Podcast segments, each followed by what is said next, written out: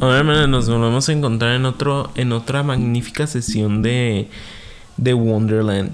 De Wonderland el EP. Eh, ah, maldita sea con sus putos cohetes. Ah, bueno, la, la siguiente canción es la de At the Disco. Honestamente, ¿cuántos de nosotros no hemos conocido a alguna persona en un antro? En un antro. Porque yo no. Eh, nunca he ido a un antro. honestamente nunca he ido a un antro. Pero yo he tenido muchos amigos que consiguen personas en los antros. Y, es. Y, y, se me hace como de que.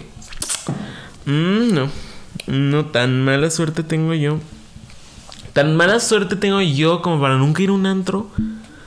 O para nunca conocer a alguien en un antro. O, en una fiesta, güey. O sea, porque me siento tan tonto. Pero, bueno. A The Disco habla sobre eso. Eh, como entre tomando champagne. Champagne, ay, qué estúpido. Este, champagne o, o coca de dieta con vodka. Conoce al amor de tu vida. Y. Y continúas el after party en una casa. Y le sigues así. Y le sigues y le sigues dando. Hasta que. No hay un fin. Ay, traigo gripa horrible. Y, y así le das. Entonces, pues. Ya entre la canción te da un mensaje que se descubrirá cuando salga el álbum.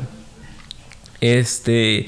Y pues bailas hasta que el cuerpo aguante. Y bailas hasta que pues todo aguante, o sea, porque así se da, así pasa cuando sucede. Y, y es muy interesante porque normalmente así pasa, mucha gente que se conoce en los antros y no sabes, o sea, habla más sobre el misterio de que hace conocer a alguien que sobre conocer a alguien.